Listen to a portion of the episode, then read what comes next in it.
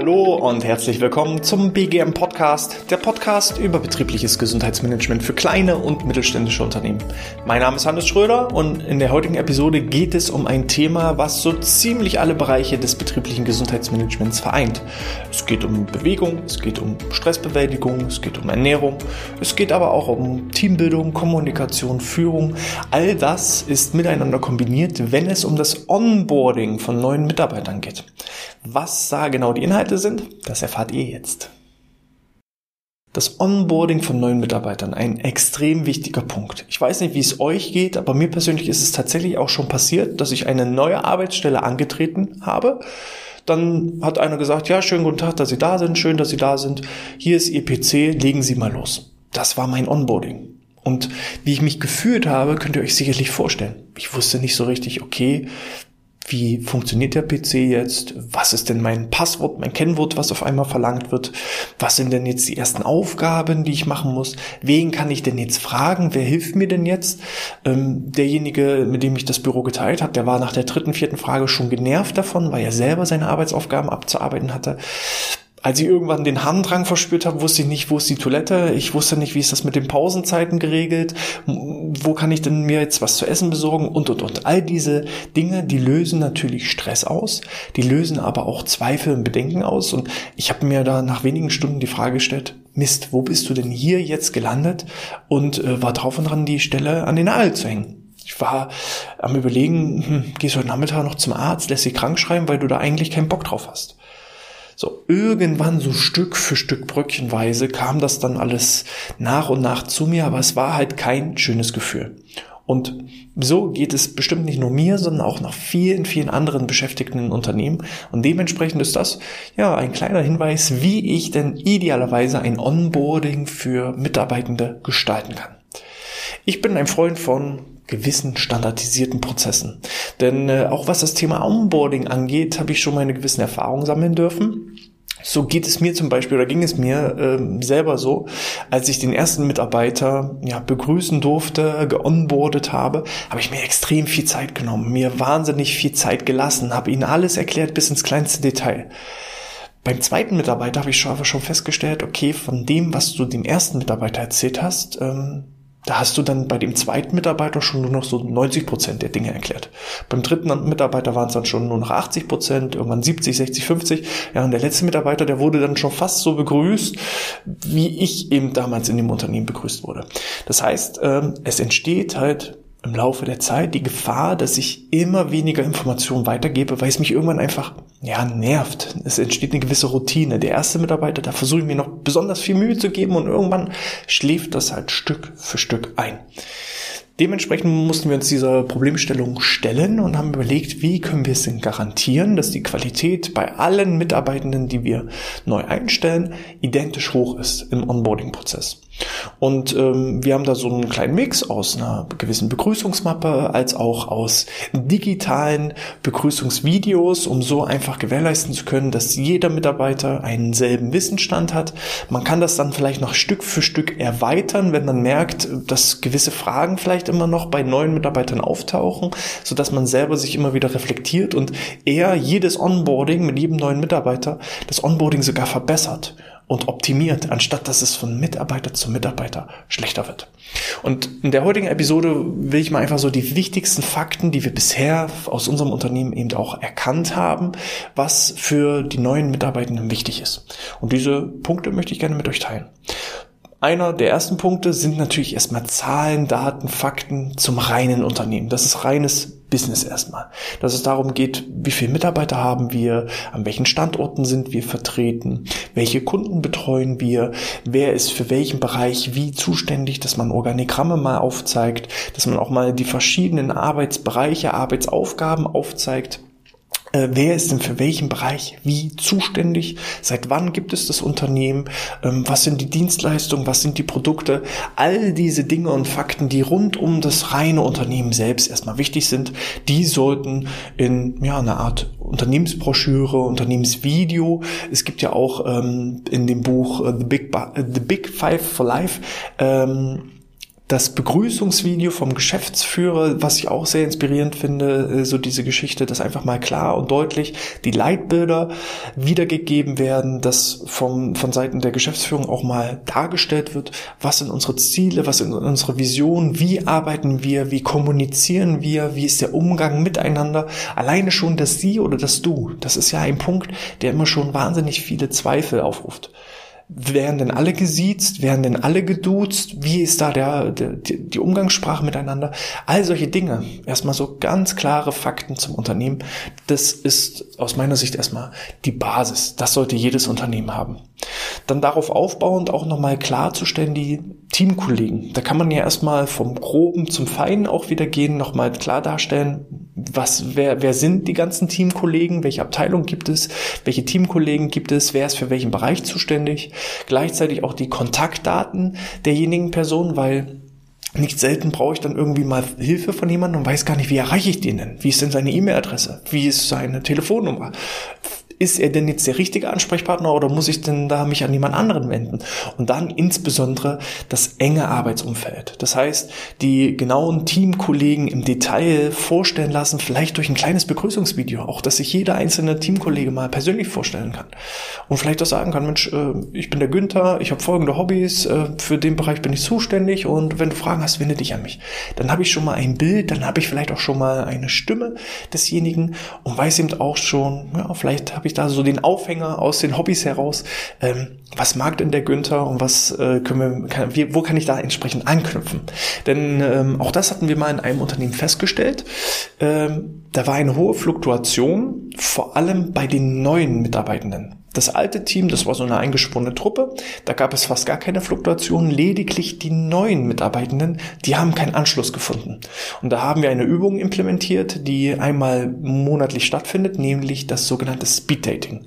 Alle Mitarbeiter wurden in Reihe und Glied aufgestellt, waren immer so face to face und hatten eine Minute Zeit, um drei Gemeinsamkeiten zu finden. Und das wurde dann fünf, sechs, sieben Mal gespielt, so dass ich eben fünf, sechs, sieben verschiedene Kolleginnen und Kollegen kennenlernen durfte und wusste dann, ah, die Marie, die ist hobbymäßig Snowboarderin und ich fahre auch vielleicht gerne Snowboard. Oder ja, der Max, der ist Fußballfan und mag den FC Bayern oder wen auch immer. Und dann habe ich immer so gleich Anknüpfungspunkte, wo ich ein Gespräch aufbauen kann und Gemeinsamkeiten verbinden ganz einfach. Und so haben wir es geschafft, die neuen Mitarbeiter auch in den alten Kern, in das bestehende Team zu integrieren und konnten so eben auch die Fluktuation senken. Und das funktioniert eben auch entweder mit solchen Spielchen wie das Speeddating oder alternativ, dass ich halt wirklich mal so kleine Mitarbeitervorstellungen, Mitarbeiterporträts habe. Das kann ein Steckbrief sein, das kann aber auch ein kurzes Begrüßungsvideo sein oder, oder, oder. Genauso ist es auch für die Teamkollegen hilfreich, wenn neue Mitarbeiter vorgestellt werden. Dass ich überhaupt auch weiß, wer ist denn das jetzt, der da in der Teeküche steht. Habe ich noch nie gesehen vorher. Also es geht in beide Richtungen und dementsprechend die Vorstellung der Teamkollegen untereinander ist äh, aus meiner Sicht eben auch ein ganz, ganz wichtiger Punkt im Bereich des Onboardings. Punkt Nummer drei ist natürlich auch das Thema Arbeitszeiten und Termine. Wann ist denn offizieller Arbeitsbeginn? Gibt es sowas wie eine Gleitzeit? Wie organisiere ich meine Arbeitszeiten? Muss ich alles on Block machen? Habe ich die Möglichkeit auch im Homeoffice zu arbeiten? Wenn ich im Homeoffice arbeite, wie habe ich mich dann anzumelden, abzumelden? Ähm, wie sieht es aus mit Team-Meetings? Wie ist es mit so Brückentagen? Gibt es irgendwie so Betriebsferien? Wird zwischen Weihnachten und Silvester gearbeitet oder muss ich da Urlaub nehmen? Wie viele Urlaubstage habe ich und wo muss ich die einreichen und mit wem muss ich die einreichen und bei wem und so weiter und so fort. All das sind so Fragen, die sollten einmal klar geregelt werden, weil klare Regeln führen ganz einfach auch ja zu einer zu mehr Ruhe, wenn die Regeln für alle Mitarbeitenden klar sind, zum Beispiel was das Thema Urlaubsplanung angeht, darf ich mit jemand anderem gleichzeitig Urlaub haben? Wenn da eine Regel aufgestellt ist, dann gibt es ja keine Diskussion. Ähm, bis wann muss ich meinen Urlaub planen? Wenn das klar geregelt ist, gibt es keine Diskussion. Also klare Regeln schaffen einfach eine Struktur, schaffen Sicherheit. Dadurch entsteht weniger Stress, weniger Kommunikationsprobleme und ähm, das macht mir als Führungskraft natürlich das Leben auch einfacher und auch den Mitarbeitern selbst macht es das Leben leichter. Dann der Punkt, wie schon angesprochen, wichtige Örtlichkeiten. Wo ist denn die Toilette? Wo ist denn der Seminarraum? Wo ist denn gegebenenfalls die Teeküche? Wenn ich eine Teeküche habe, wie sieht es aus im Kühlschrank? Kann ich mir da Sachen reinlegen? Muss ich die beschriften? Oder ist es ein ja, Räuberkühlschrank, das was drin ist, ist für alle da? Also das sind so Sachen, ähm, einfach klar darstellen, wo ist was, auch aus sicherheitstechnischer äh, Sicht, aus Belehrungssicht wenn zum Beispiel ähm, der Feuermelder angeht, wo ist der Sammelplatz für alle Mitarbeiter, aber auch wo befinden sich Feuerlöscher, ähm, warum ist die Kaffeemaschine auch wirklich nur in der äh, Teeküche zu behalten und nicht direkt am Arbeitsplatz aufzustellen. All das sind auch wieder so wichtige Punkte, die sowohl aus Arbeitsschutzsicht von Relevanz sind, als auch wieder hier Sicherheit geben, wenn ich genau weiß, da ist die Toilette, da ist der Seminarraum, da ist dies, da ist das, da ist jenes. Hier finde ich entsprechend alles. Hier finde ich entsprechend alles, ist auch der nächste Punkt. Wie sieht es aus mit Büromaterial? Zumindest für diejenigen, die ähm, im Büro arbeiten. Für alle anderen ist es, wo finde ich meine Arbeitsmaterialien? Wo finde ich das Kopierpapier? Wo finde ich die Werkzeuge? Wo finde ich äh, ja den Drucker? Wo finde ich den Locher? Wo finde ich den Tacker? Wo finde ich Stifte? Also all das Büromaterial wo ist was gelagert und auch hier wieder klar aufzeigen. Wir haben zum Beispiel ein Lager und wir haben einen Lagerbeauftragte. Ähm, wenn ich mir etwas aus dem Lager nehme, sei es ein Beamer oder irgendwelche anderen Materialien, dann muss ich das an die Lagerbeauftragte melden, dass ich sage, ich nehme jetzt den Beamer raus und äh, wenn ich ihn wieder reingebe dann ins Lager, dann muss ich auch da wieder eine Meldung machen. Das muss auch klar sein, sonst nehme ich Ding raus und dann wird es gesucht und dann stellt man fest, oh, sind alle Beamer weg. Hm, Mist, haben wir irgendwie falsch geplant. Das führt zu Stress, das führt zu ja, Missmut, das führt zu Problemen und das muss nicht sein. Und da einfach auch wieder klare Regeln aufstellen, auch das wieder klar kommunizieren und dann ist es für alle Beteiligten einfach einfacher. Nutzung von Gemeinschaftsküchen, wie schon erwähnt, ne, auch da, wann machen wir Pause, wie machen wir Pause, essen wir alle zusammen, essen wir getrennt, ähm, wo kann ich was lagern, wo habe ich meine persönliche Ecke. Ähm, manche Unternehmen haben ja auch so dieses Clean Desk Modell, dass ich eben meinen Arbeitsplatz komplett sauber räume, damit eben zum einen mehr Ordnung herrscht auf den Arbeitsplätzen, als auch das besser gereinigt werden kann. Ähm, ja, das muss einfach auch klar sein. Und dass ich nicht als neuer Mitarbeiter in irgendwelche Fettnäpfchen trete, dann fühle ich mich peinlich berührt. Und genauso eben auch ähm, aus Unternehmenssicht kann ich so eben Fluktuationen und Stress und dergleichen vermeiden. Die Technik selbst, jegliche PC-Technik, Arbeitsmittel, wie funktionieren die? Was ist dabei zu berücksichtigen? Ähm, vielleicht kann ich für die verschiedenen Arbeitsmittel wie so eine Art FIQ-Liste oder Fehlerliste erstellen. Das heißt, äh, welche häufigen Fragen entstehen und die dann einfach auch gleich beantworten. Oder wenn ich gewisse Fehlerbilder habe, ja, wenn der Drucker auf einmal blau leuchtet, was hat das zu bedeuten? Wenn ich da direkt irgendwie am Drucker so eine Art Fehlerliste, typische Fehlerliste dann äh, positioniere und den Mitarbeiter darauf hinweise, bevor er mich fragt, was da falsch sein könnte mit dem Drucker, soll er erstmal versuchen, selber ähm, sich damit zu beschäftigen und dementsprechend macht es mir wieder das Arbeiten leichter. Der Mitarbeiter hat auch nicht das Gefühl, oh, jetzt muss ich wieder jemanden nerven und fragen. Er kann das Problem selber lösen lösen. Wenn er das Problem einmal gelöst hat, dann weiß er auch, wie es funktioniert und äh, dann habe ich das einmal aus der Welt geschafft. Es nützt ja auch nichts, wenn er mich fragt, ah, was muss ich denn jetzt machen? Dann repariere ich das und das Problem ist für den Moment für ihn gelöst und am nächsten Tag ist das Fehlerbild wieder. Dann ähm, komme ich immer wieder aus dem Arbeitsprozess raus, weil ich immer wieder dasselbe Fehlerbild entsprechend korrigieren muss. Und dann ist es einfach schlauer, einmal für alle aufzuzeigen, wie ist das Fehlerbild zu beheben. Und dann ist das Arbeiten für mich einfacher und auch für die Mitarbeiter einfacher. Ja, das sind so die äh, wichtigsten Dinge auch nochmal eben so klare Richtlinien rausgeben, wie kommunizieren wir. So einfache Dinge sind es manchmal. Ne? Was muss ich in die Signatur schreiben? Welche Schriftart verwenden wir? Welchen Schriftfond verwenden wir? Das sind so schon manchmal so einfache Bausteine, was eben dazu führt, dass ja, der Arbeitsablauf gestört wird. Und wenn ich da einmal klar, offen, ehrlich kommuniziere, wie der Ablauf sein sollte, dann habe ich da die Probleme aus der Welt geschafft. Ich finde, das ist eine gute Möglichkeit. Ähm, eines der Onboarding-Möglichkeiten äh, bei uns ist zum Beispiel auch die Podcasts selbst. Also es ist nicht nur, dass wir das für euch kostenfrei zur Verfügung stellen, sondern ganz häufig ähm, habe ich bestimmte Videos, die ich dann auch neuen Mitarbeitern zur Verfügung stelle, wo ich sage, wenn du wissen willst, wie wir arbeiten, schau dir dieses Video an. Wenn du wissen willst, wie wir das machen, dann hier ist das Video wichtig. Und so schaffe ich einmal eine Sache aus der Welt, habe das Problem gelöst. Auch im Umgang mit Kunden kann man so ein Onboarding machen. Ja, also auch wir haben ein Onboarding von Neukunden, wo so ein klarer Prozess geschaffen ist. Und wenn ich da gewisse Dinge einfach standardisieren kann, dann brauche ich die nicht immer wieder neu erfinden. Ich habe einen einfachen Qualitätsstandard, ähm, der eigentlich mit jeder Optimierung und Verbesserung noch besser wird, anstatt eben, dass das Onboarding von Kunde zu Kunde, von Mitarbeiter zu Mitarbeiter dann einfach abnimmt. Weil ich denke, das habe ich ja schon 500 Mal erklärt, das muss er doch langsam wissen. Nein, dem einzelnen Mitarbeiter habe ich das das erste Mal erklärt. Ich habe es nur insgesamt 500 Mal erklärt.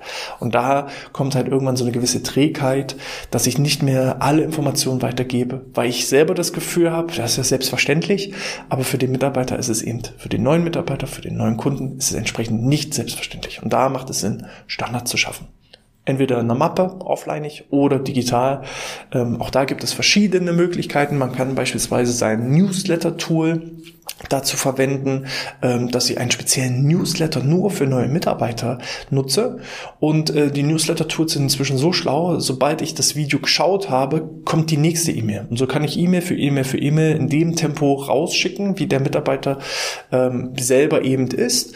Äh, so eine Willkommensmappe und dergleichen kann man auch direkt zur Vertragsunterzeichnung mal mitgeben. Dann kann der Mitarbeiter auch schon vor Arbeitsbeginn drin stöbern und fängt nicht erst an, sich einzuarbeiten, wenn der Arbeitstag beginnt, sondern hat eben vorher schon die, diese gewisse Sicherheit, okay, wie wird denn geredet? Ist es sie oder du? Wer ist denn für was verantwortlich? Und das schafft eben Sicherheit schon vor dem Arbeitsbeginn. Und das ist für mich aus meiner Sicht ein wichtiger Gamechanger.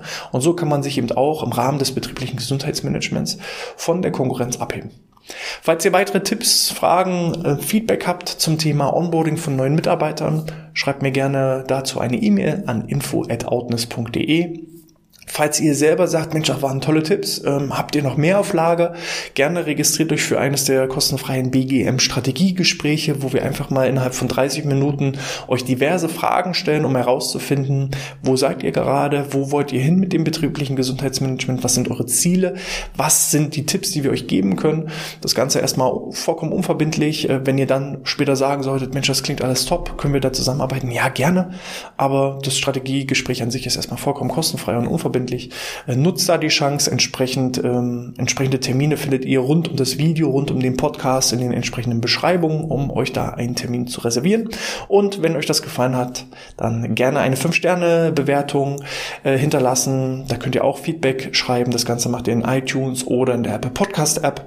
Das ist sozusagen, ja, die digitale Währung für Podcasts. Wir machen das hier alles vollkommen kostenfrei und da würde ich mich natürlich riesig freuen, wenn ihr euch zwei Minuten einfach Zeit nehmt und da eine Bewertung abgebt. Dann gibt das, ja, soziale Sicherheit. Wir steigen in den Rankings und können entsprechend noch mehr Leute erreichen. Das ist mein Ziel.